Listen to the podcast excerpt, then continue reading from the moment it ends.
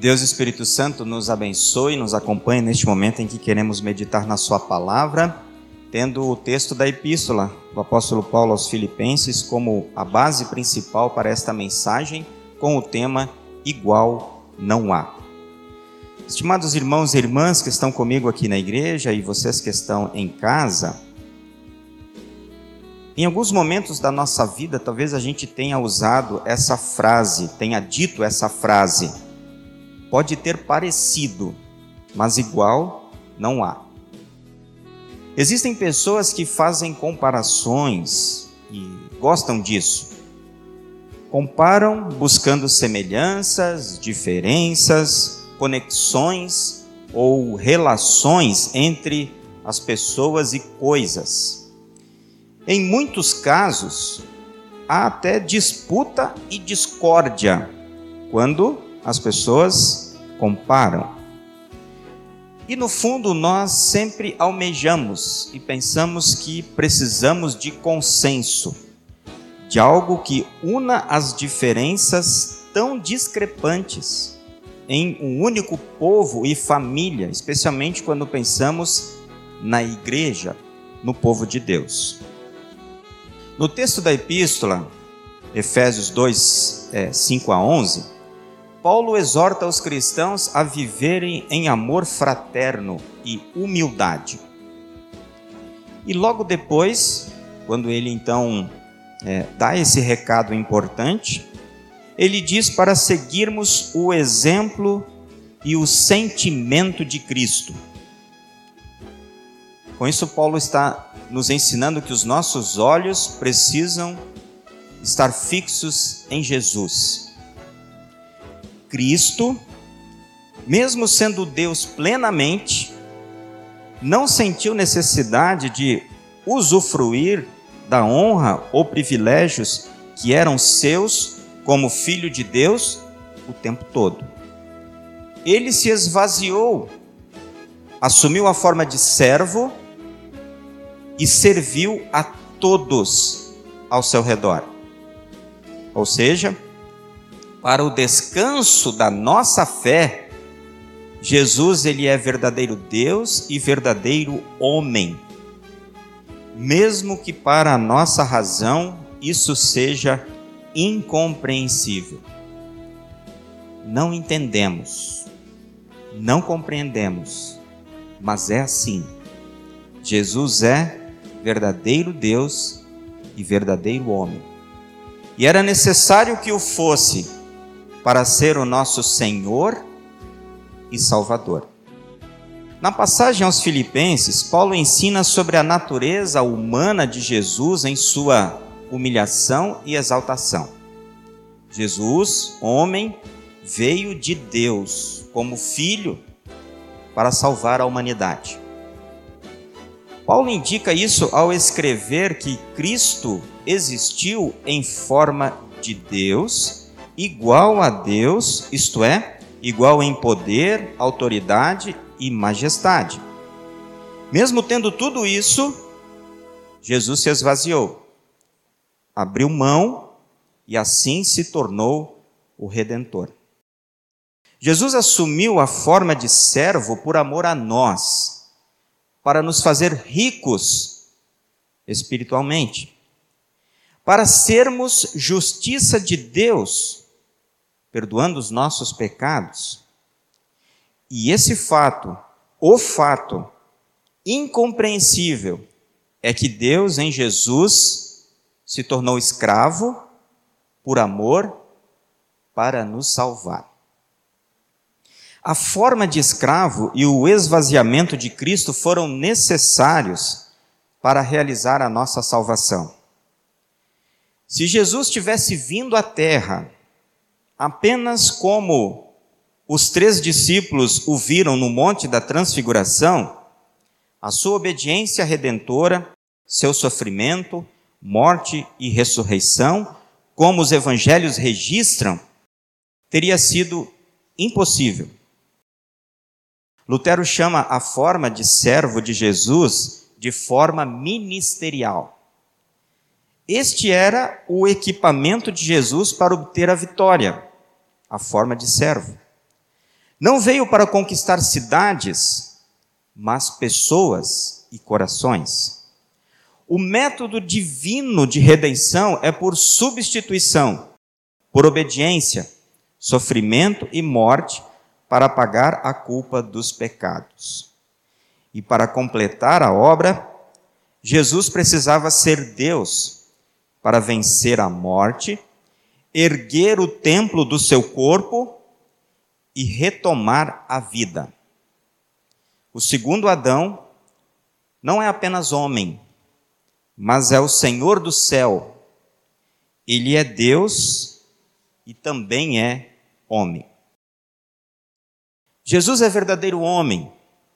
Isso está evidente nas Escrituras. Lemos: Jesus nasceu de mãe humana, ele comia, ele bebia, ele dormia, ele trabalhava. Cristo assumiu as fraquezas humanas que foram úteis para o seu ofício. Contudo, e sempre permaneceu sem pecado. Ao obedecer até a morte na cruz, Jesus, para nos salvar, humilhou-se voluntariamente e por amor. A marca de Cristo foi a sua obediência voluntária ao ponto de não seguir a sua própria vontade, mas seguir a vontade do Pai, que era a morte na cruz ou de cruz. Sim, o Deus homem morreu. Incompreensível para nós. Mas voltemos a nossa atenção para a palavra cruz. O clímax está nela. Quem morria na cruz era alguém amaldiçoado por Deus, como lemos nas Escrituras. Por exemplo, Deuteronômio 21, 23, Gálatas 3, 13 e 2 Coríntios 5, 21. A cruz era considerada a vergonha, o escândalo, a armadilha mortal. Especialmente para os judeus, não foi o Messias sofredor a causa da incredulidade de muitos, mas a sua morte na cruz como maldito de Deus. Como pode um crucificado, maldito de Deus, ser o salvador dos pecadores? E a resposta a essa questão nós temos em Isaías 53, 4 onde lemos que Cristo foi o nosso substituto, que suportou a maldição e a pena de toda a humanidade. Portanto, o Filho de Deus, igual a Deus, morreu pendurado na cruz, como um maldito, por sua vontade.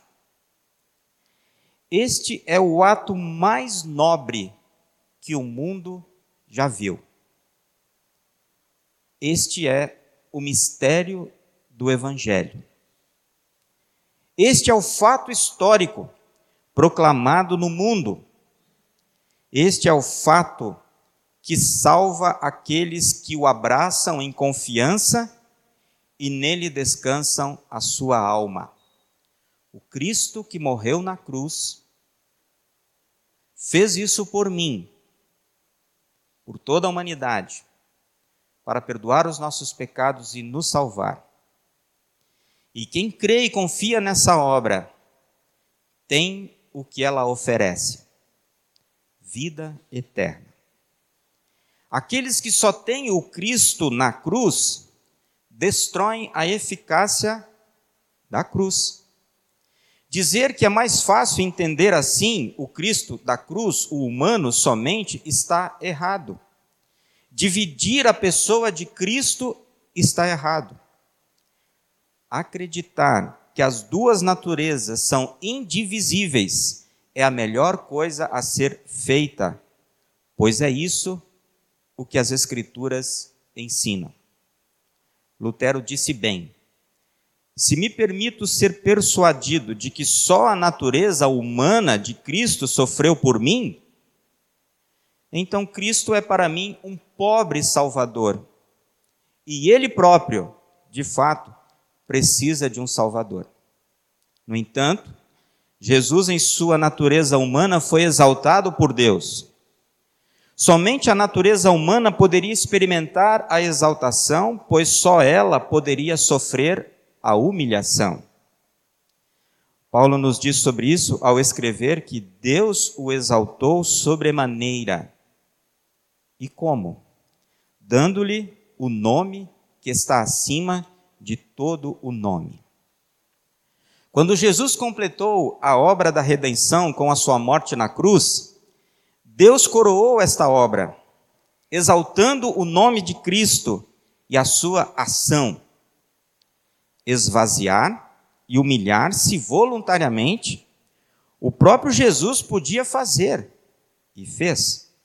Mas coroar a sua obra era algo que só Deus podia fazer e fez. Assim, Deus deu a Jesus Cristo o nome. Este nome é Senhor, conforme lemos também em Efésios 1, 21. Este nome é o nome pelo qual só Deus e Cristo podem ser conhecidos e pelo qual podemos entrar em comunhão com eles. Jesus é Senhor, o nosso Senhor, o Senhor de toda a raça humana. O nome de Cristo, ele é supremo, porque Jesus é supremo. Este é o nome que encarna toda a abençoada e gloriosa revelação do Salvador. O nome e a revelação do nome de Jesus salvam os pecadores por meio da redenção feita pelo portador do nome, o próprio Cristo. Portanto, outro nome não há igual na terra. O nome de Cristo é único e se faz presente na vida de cada um de nós, porque Ele é o nosso Senhor. Ele conquistou isso para Ele, obedecendo ao Pai. E assim Ele age na vida de cada um de nós, pela nossa fé nele. A este nome supremo e maravilhoso, todos, anjos e santos no céu, pessoas na terra, os demônios e condenados ao inferno devem se curvar em submissão, fazer uma confissão e um reconhecimento. Jesus é o Senhor, para a glória de Deus Pai. Quando o nome de Jesus Cristo for revelado em sua plena glória, ninguém e nenhuma criatura poderá negar que Jesus Cristo, Deus e homem, é o Senhor. Todo joelho se dobrará, toda língua reconhecerá e confessará o nome de Cristo. Um nome que será desejável por todos. E antes que chegue aquele glorioso dia da volta de Jesus, nós, com a ação do Espírito Santo em nossa vida, podemos desejar o nome de Cristo para mim, para a minha vida, para que Jesus seja também em cada dia o meu Senhor, o meu Salvador. Porque o que ele fez por mim, ninguém fará. Um ato único e abençoado que muda toda a minha vida e a vida de todos aqueles que creem e confiam nele. E enquanto estamos vivos, antes de Jesus voltar, queremos estar com os olhos fixos em Jesus, com os nossos corações ligados a Jesus, para não perdermos o caminho certo, para trilharmos e andarmos o caminho com Jesus, porque outro como Jesus não há. Igual a Jesus não há. Jesus é único na vida de todos nós. Que possamos a cada dia crer mais e mais nesse Jesus e pedir ao Espírito Santo e a Deus Pai que nos ajude em nossa fraqueza de fé, para que a nossa fé se alimente e seja fortalecida na certeza de que Jesus, Deus, homem, morreu por mim e se tornou meu Senhor e Salvador no dia da sua ressurreição. Em Jesus, nosso Senhor e Salvador, deve ocupar sempre o nosso pensamento, este Jesus. E devemos cultivar em nosso coração a vida e o exemplo dele. E acima de tudo, crer que tudo o que fez por nós foi por amor e para a nossa salvação. Jesus, sua pessoa, seu nome e sua obra, Deus e homem, inigualável. Amém.